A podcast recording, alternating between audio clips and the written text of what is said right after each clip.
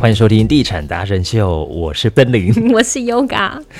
之前在去年度，我们不是有曾经聊过吗？有客户呢，他是都有在关注国际的啦，一些重大的，不止房市经济的问题。嗯哼哼。那那时候他就在手机上面观察到，其实包括股市都不是那么的好。那因为当时台湾呢即将要选举了，所以有很多事情都把它盖下来。但他觉得台湾以外的国际。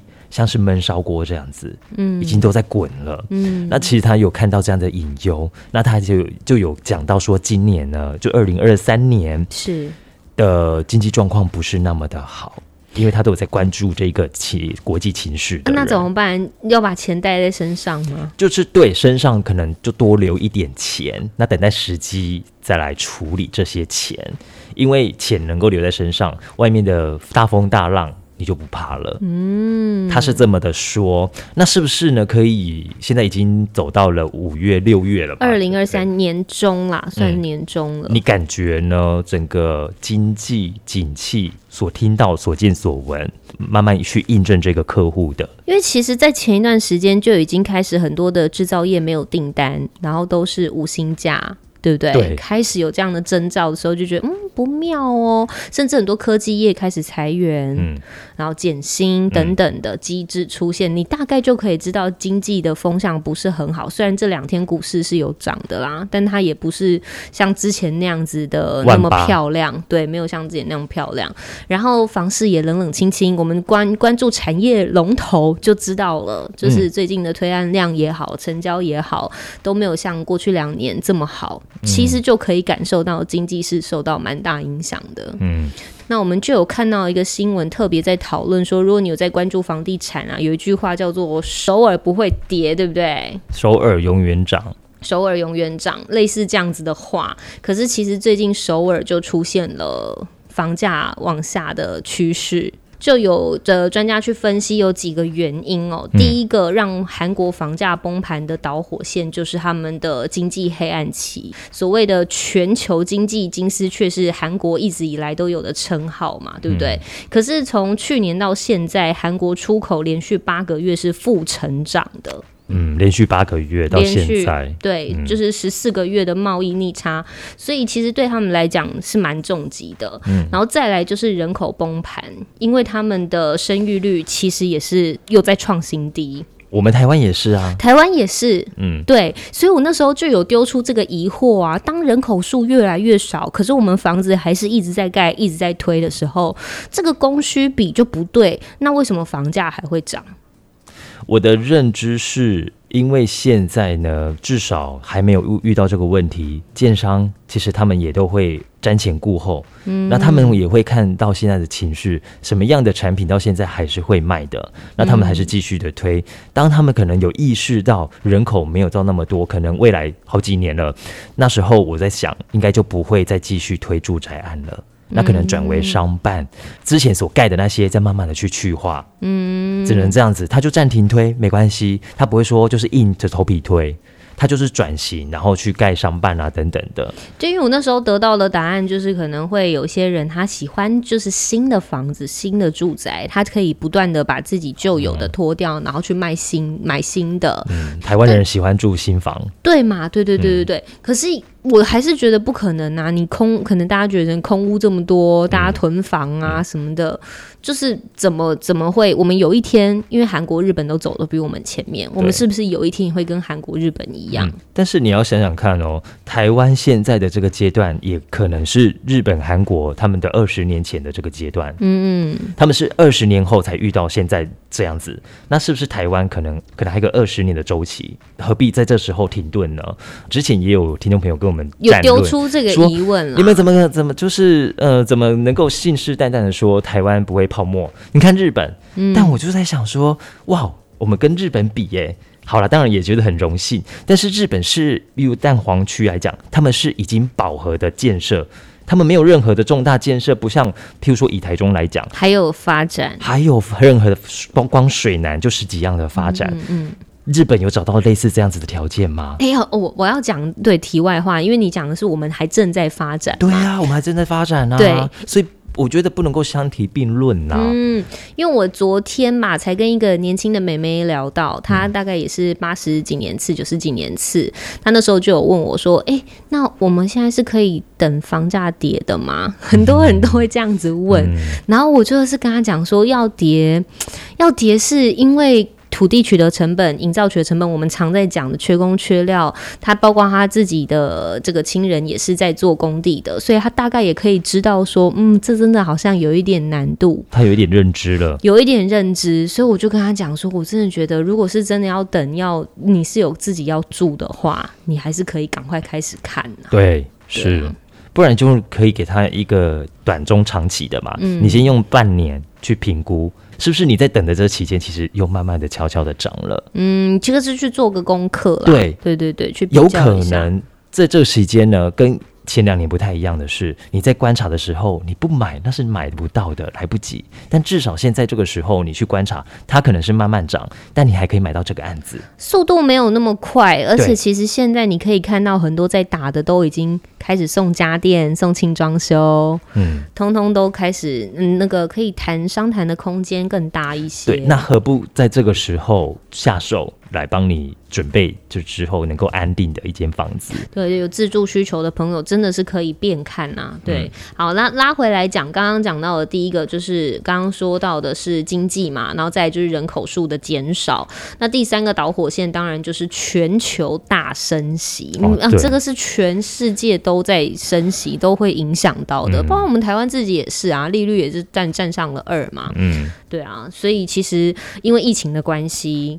大家本来就是大傻币，傻完币之后，现在就是开始还了，嗯升息了。因为也要跟着美国来走了，美国 FED 嘛，然后联准会了，他们已经有十次的升息了。嗯嗯，好，然后第四个导火线就是居民的债务。我相信啦，因为大部分的人的债务一定都是绑在房贷上面。那如果他们是首尔是属于高房价，他们有。超过百分之七十以上的钱都是卡在房贷上面，那每一个人的负债比、负债水准都是提高，而且他们是亚洲冠军，他们的负债比是亚洲的冠军，所以我相信这也会是造成他们的房价有一个影响。嗯，的确，其实从这几个月以来。呃，不是都有经过什么统计吗？嗯，全台六都的年轻人，然后买房，他们的那个负债比大概多少？嗯，也是都有看到类似的新闻，你就可以知道说，哇，真的是前两年当中呢，是比较多人就是进场嗯买房的。哎，我其实还有看到一个新闻，就是因为我们副总统赖清德之前不是有讲说房价在降嘛，不止在首尔啊，不止在国际上面，在台湾其实也有这样子的。数据出现什么数据？房价有一些微幅调整的迹象。我们讲微幅调整，好不好？微幅调整，像是台中的潭子跟大甲的跌幅，其实也超过百分之二十。哎，中部哦，坛子跟大甲，哎，我想说，坛子那时候不推案也蛮多的吗？在红文啊，或者是七十四旁边啊，有一个小的那个从化区，很多新建案，它为什么还会有一些微幅的调整？潭子是因为北屯区房市激励带动的外溢效应，这两年的房价真的是快速成长，但现在降温了，所以它稍微就有一些些微幅调整。那大甲的话，则是因为人口结构老化的因素。嗯，所以因为这样子的关系，它的房价支撑力道也比较有限。嗯，但还有一个很有趣的新闻，彰化之前不是一直说要升格吗？啊，对对，但他哭了吗？但他人口又外移了，又外移了。彰化县五年流失人口三点三万人。哎，但是哦，这个外移的资讯呢，它带出的反倒是彰化的房价没有。没有那个哦，没有松动哦。我知道彰化现在目前在市区，呃，都已经快要逼近四十了。对，市区的大楼，嗯，我们我今天去看的一个案子，它现在也都是三字头，而且它是在南彰，南彰化三字头，三字头。那市区的三字头，那可以买呀？是不是？南彰就要三字头啊？人口外移，通常。就是没有那个需求了嘛？对，没有人口，人家说买房人口红利嘛？对啊，对啊。那没有这个红利还可以涨哇？那到到底是为什么？其实彰化县最近有不少建设话题，包括讲了很久的中油百货，哦，对，然后还有扩大整个彰化市东区的都市计划案。可是这个也都没看没看到在动啊。对，然后还有包括 G 二八的土地开发，嗯，彰化铁路高架化。来，我们身为所在地的彰化人，森林，嗯。铁路高架化有讲很久吗？哦，大概国中的时候就听过了。O M G 哦，我现在才高中啦。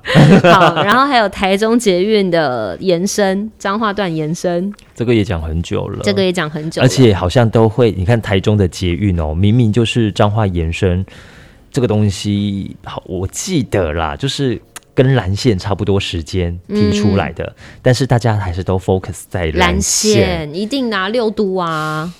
啊，可是延伸这个的价格，我想应该不会比蓝线多吧？怎么不？先解决一下。哎，拜托，他一个捷运本来就盖多久？我觉得这个一定也没那么快，说不定中有是最快的。你说这张话，全部里面听起来，你不觉得感觉百货会是最快吗？好，可是其实彰化一直以来都是传统产业非常重要的一个地区，对，所以它其实是有产业支撑的。哦，对。他们，我觉得建设公司可能 maybe 也是希望透过这样子新的建案的推案，还是希望可以让一些年轻人可以回流到家乡来，嗯，住在这边工作，因为他有工作机会啊。对，包括传统产业，还有像是务农的小农、青农，对他们都希望可以再重新包装，让它更有生命力。哦，对，这是在之前对于彰化的一个了解了。嗯，而且你你就像你说的，其实彰化。的有钱人隐富者很多，对耶。我们今天才在聊说，他可能就看你这个总价，他穿着拖鞋，然后走进来问说：“啊，你这哇塞，被爸爸呢？”嗯，然后带包包就拿起来，然后脚还要抖，对，你懂那个意思吗？我懂。对啊，可是就是也是要他看有没有喜欢，价钱有没有接受，他们才有办法去出手买嘛。对啊。可是通常我都觉得当地人就是会看不起自己自家。附近推的新案，他会觉得我当时二十年前才买多少而已，现在推这个案子要比我二十年多好多。我觉得那个动机可能是家里面的小朋友、家庭成员的改变，想要帮家里面的小朋友买房子，这才是有可能的。就是不想让小孩离家里太远。我我在猜想啦，我在猜想，那爸妈就要试试出一些善意啦，帮忙一下啦，投期款的部分，对啊，是不是？爸妈我们来交换一下条件嘛，约法三章。你要回来这里工作啊，我帮你买房子。对，那我要叫他爸爸。那你可以在路边抓很多。爸爸，对啊，我觉得这个这几个现象其实都还蛮值得跟大家提出来讨论的。不管是首尔的房价，或者是最近六都的房市状态，乃至到彰化，哎，其实听起来明明就是在台湾哦，嗯，但有一些是有起色，有一些则是有微幅调整的，对啊。好，这也让大家可以好好去思考一下，嗯，因为像南投，像是我们有讲到啊，南投。他也是蛮多人，就是会选择，呃，到那边去居住的。对，因为交通如果有找到方便的点，其实对他们来讲是 OK 的。好，这样中章头都有讲到了哈，我们都有照顾到了。喜欢这一集的话，记得帮我们订阅、按赞，然后分享，也可以搜寻我们的 YouTube 频道，也多多的订阅起来。哎，记得给我们一些评论哦。谢谢你们的喜欢。拜。什么时候买房？听就对了。我们让不懂房事的小白直接晋级成选屋达人，还能帮你找到理想的家。第一手的房产资讯、优质建案推荐、业界专家访谈，通通都在《地产达人秀》。不可能还没有订阅追踪吧？哎，真的要确定五颗星评价哎。赞助链接给他点下去，欢喜乐捐。脸书、IG、YouTube、Line 搜寻《地产达人秀》。